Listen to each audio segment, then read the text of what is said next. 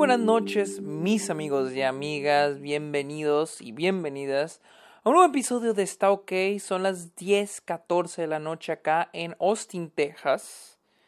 Eh, bienvenidos, les digo, a este podcast donde yo les hablo de cine, de series, la temporada de premios, festivales, etcétera, etcétera, etcétera. Muchos temas sobre cine. Mi nombre es Sergio Muñoz. Síganme en Twitter, Instagram, TikTok y Twitch estoy como arroba el Sergio Muñoz, también estoy en Letterboxd como Sergio Muñoz Esquer y finalmente los espero en Patreon donde ofrezco diferentes beneficios, igual pueden suscribirse a Twitch y les ofrezco muchos de esos beneficios que incluyen episodios exclusivos, ustedes pueden sugerir este pueden sugerir temas para episodios, videollamadas, watch parties, etcétera, etcétera, etcétera.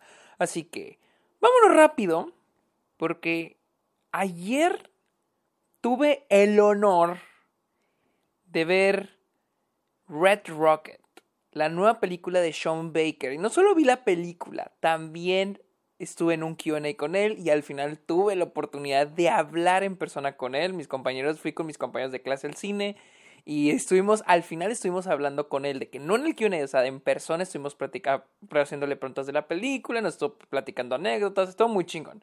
Así que en este episodio les voy a hablar de Red Rocket. También es mi opinión de Red Rocket. ¿Y qué sabía de esta película? No sabía mucho, solo sabía que era la nueva película de Sean Baker. A mí me gustó mucho Florida Project. Este, no he visto Tangerine, pero vi de Florida Project y la amé. Entonces dije, ah, no, no creo que me vaya, no creo que la vaya, no creo que no me vaya a gustar esta película. Así que tenía muchas ganas de ver Red Rocket. Tampoco era como que una de mis películas favoritas. Eh, supe que le fue bien en Cannes, fue seleccionada en Cannes, eh, tuvo buenas reacciones, también estuvo en el Festival de Nueva York, creo que en, en y Telluride también estuvo. Y finalmente, bueno, no finalmente porque aún no se estrena la película, de hecho lo que vi ayer fue un, este, un sneak peek de la película, entonces la película en realidad se estrena hasta diciembre. ¿Qué sabía de esta película? Sobre, al menos de su trama, nada. La verdad no sabía nada, ni siquiera había visto yo el tráiler, había visto el teaser, que es un momentito de la película, pero era todo lo que yo había visto, no había visto el tráiler. Ayer lo vi y agradezco a Dios que no, que no haberlo visto, porque ayer fui a ver la película sin saber de qué trataba esto. Ah, y pues bueno, la película trata la historia de Mikey Saber, un, un, este, un ex actor porno que regresa a, a, su, a su pueblito en Texas, este, buscando dinero, buscando este, volver a crear su vida, pero se da cuenta que nadie lo quiere ahí en su, en su, en su hometown. Ah, la película es protagonizada por Simon Rex, que si no sabían quién era, Simon Rex es un actor que salía, no sé si es actor, ayer uno de mis compañeros me dijo que es un actor porno, yo no sabía esto, eh, pero lo que sí sabía es que salía en Scary Movie. Es el único, es el actor más, entre comillas, la estrella más grande que tenemos en el reparto. Todos los demás son este, actores que casi no tienen créditos o ni siquiera son actores. Que como sabemos, Sean Baker es alguien que es buenísimo, es parte de ese club ese pequeño club o grupo de directores donde están los Safdie que son genios, que son unos maestros a la hora de dirigir personas que no tienen experiencia en actuación. Red Rocket, les ya les conté la trama, es una comedia. Y honestamente para mí es la, mi comedia favorita del año y probablemente mi top 3 de películas favoritas del año. Está increíble esta película, está chingoncísima y en serio no les voy a no voy a entrar a tanto detalle a lo que va esta película, pero es una película muy muy disfrutable, en serio está chingoncísima. De inicio eh, tenemos el personaje Mikey, les digo interpretado por este Simon Rex. Simon Rex es increíble, o sea, wow. Es un gran actor y tiene una gran presencia en pantalla la manera en que actúa, la manera en que se mete en el personaje. No sé si es él interpretándose a sí mismo, no sé, pero es increíble. Es increíble, en serio, no me paraba de cagar de la risa en las situaciones en las que estaba. Desde que el guion es muy bueno. Los, los, personajes son excelentes, están muy bien escritos. Me gusta la complejidad que hay detrás de cada personaje y lo que se nos va a ir revelando de cada uno de ellos. Les digo, este güey es un actor porno y se nos va a ir revelando, revelar, revelar, se nos va a ir revelando, revelando su, un poquito de su pasado, lo que vivió, cómo lo ve la gente, por qué la gente lo ve así, este, y también su comportamiento. Les digo, el guion se me hizo espectacular porque todo el tiempo, todo el tiempo está pasando algo. Todo el tiempo este güey está en busca de algo que si quiere buscar este que si quiere buscar este trabajo está buscando trabajo que si encuentra trabajo de esto lo, eh, lo, va a hacer que si encuentra una manera de hacer dinero lo va a lograr va a tratar de lograrlo si se enamora de alguien va a tratar de conquistar el corazón de esa persona que si necesita pagar estar en la casa de alguien para eh, vivir para tener un techo va a buscar la manera de estar dentro de esa casa y es muy muy bueno el personaje el personaje es increíble es, increíble, en serio, en, términos de guion, la película es wow, yo creo que es mi guion favorito de, del 2021. O sea, la escritura es excelente. Y les digo, vamos viendo cómo el personaje va en este viaje de vivir, de volver a su ciudad natal, a su pueblito natal en Texas City, Texas. También todos los personajes son increíbles, son muy, muy, muy, muy buenos. Son un gran complemento de la vida de Mikey.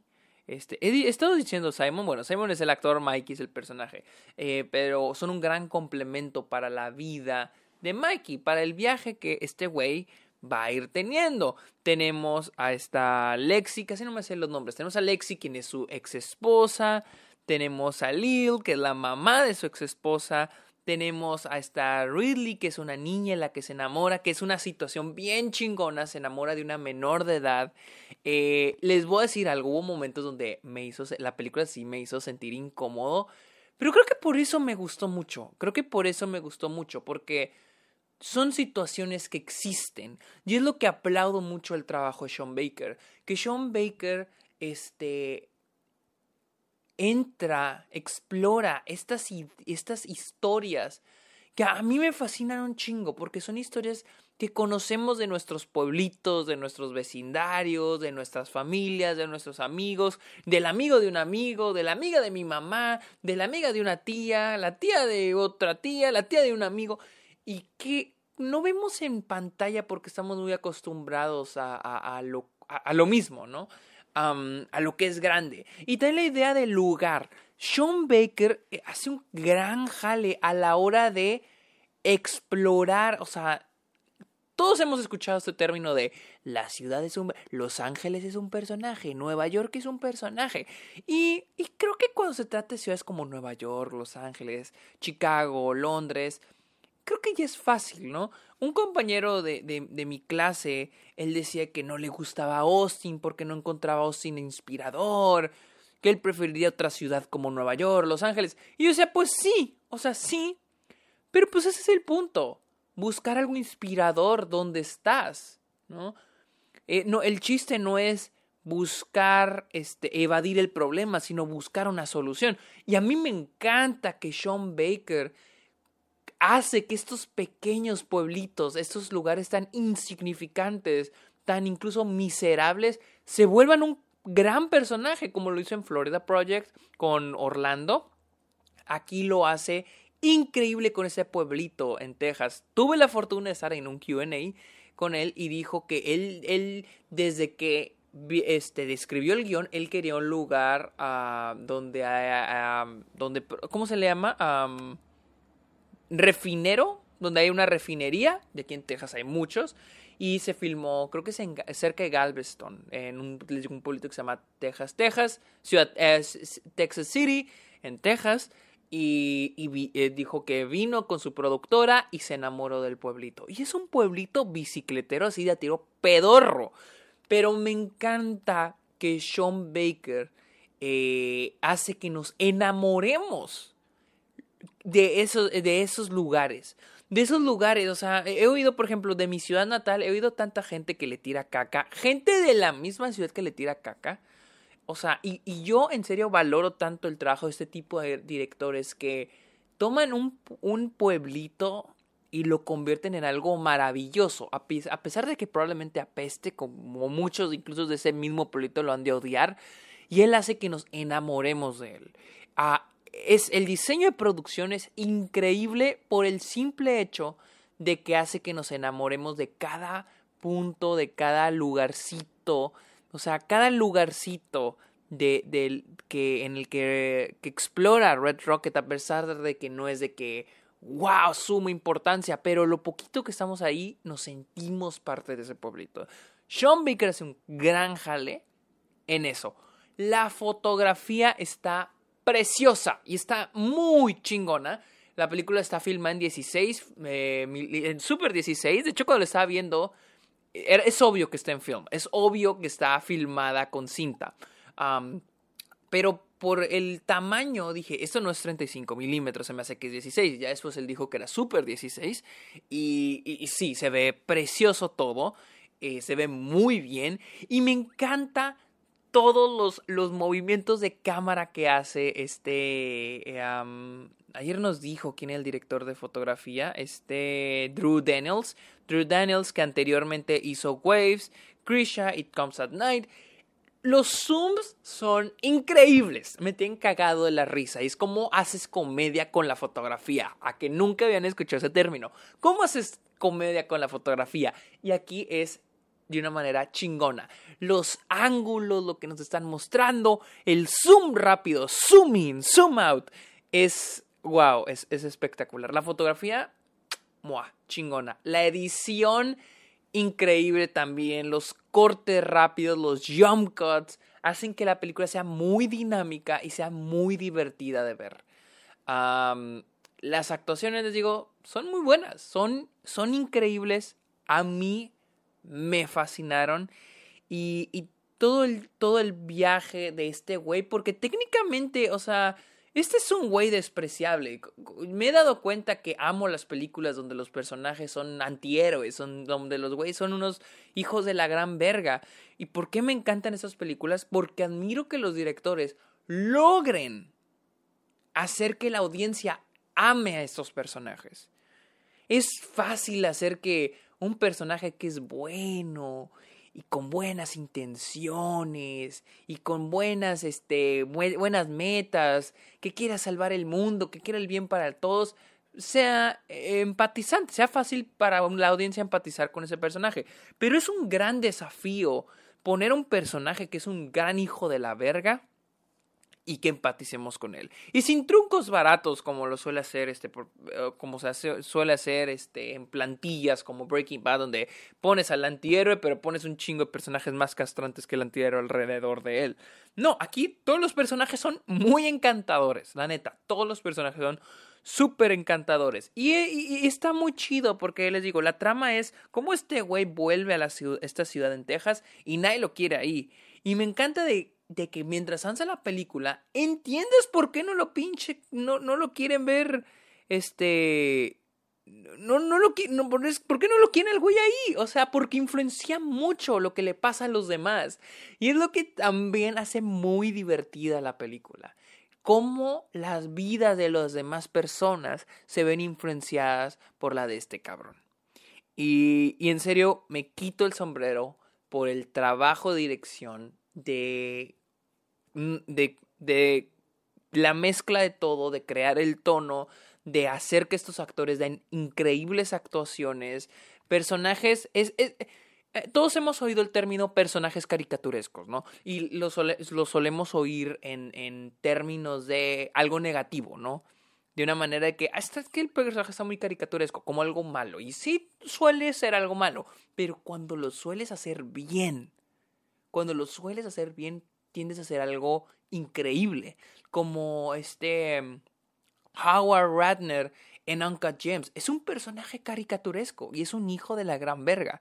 Aquí lo mismo pasa con todos los personajes este, de, de Red Rocket. Todos son caricaturescos y están muy, muy bien, muy, muy bien manejados. Hay unas decisiones bien chingonas que a mí digo, wow. Y tuve el, privilegio de preguntárselo a este güey, a Sean Baker, porque en la película escuchamos Bye Bye Bye de NSYNC y ah, es la única canción que escuchamos durante toda la película y la escuchamos un chingo de veces. O sea, es obvio que se echaron la, la lana, o sea, el pinche presupuesto en esa rola y dijeron, no mames, güey, úsala hasta que se nos pinche canse, ¿no? Y en serio es increíble las maneras tan creativas en que usaron una sola canción tantas veces. Que por cierto, Sean Baker nos dijo que la canción costó 145 mil dólares de licenciar. Estoy que, güey, no mames. Al 20, dijo que le costó el 20% del presupuesto de la película. Porque, le, porque uno de mis compañeros le dijo, oye, güey, pues cuánto costó la pinche rola. Y dijo, 145 mil dólares. Yo, puta madre, cabrón. Así que, sí, ni Ustedes que quieran ser cineastas ni se den a la idea de usar canciones populares porque son muy caras. pero les decía, la manera en que usan las canciones, güey. al inicio la tenemos, la tenemos dos veces en medio, tenemos un momento donde alguien la canta, tenemos un momento donde alguien no la canta pero dice la letra y al final, al final cuando la reversean, wow, no, o sea, siento que esta película es la prueba de, de, Nos dijo que la película costó un millón de dólares, que tomos es, es un chingo de dinero, pero al mismo tiempo no es tanto dinero. Y es una prueba de lo que puedes hacer con poquito. Nos dijo que el crew era de a veces hasta de 10 personas. Eh, se grabó durante COVID y que no hubo ningún problema. Incluso dijo que tuvo una mejor, bueno, al menos creo que eso dijo, que eso entendí, que tuvo una mejor experiencia que con The Florida Project. Entonces, creo que ah, me encantó por el hecho que es una película muy, muy, muy, muy independiente y al mismo tiempo está muy bien hecha. Es la prueba de que con un gran guion y, un muy buen trabajo de edición, déjense la fotografía, porque la fotografía, yo creo que la fotografía, el hecho de, de este de usar stock, eh, stock footage, usar este stock film es, es, caro, pero, pero dejen ustedes fuera la fotografía, digamos que se filmó en digital, muchísimo más barato. Eh, aquí es la prueba de que si tienes buena edición y eres si eres muy inteligente con la edición y tienes un gran guion, puedes hacer maravillas. Y esta es una gran película. Eh, no está disponible en ningún lado todavía, pero va a estar disponible el 11, creo, el 11 de diciembre en Estados Unidos. Así que amigos, esta es mi opinión de Red Rocket, la nueva película de Sean Baker. Así que amigos, síganme en mis redes sociales, en Letterboxd y aquí los espero en Patreon. Muchas gracias por escuchar este episodio. Está ok. Pórtense bien. Bye.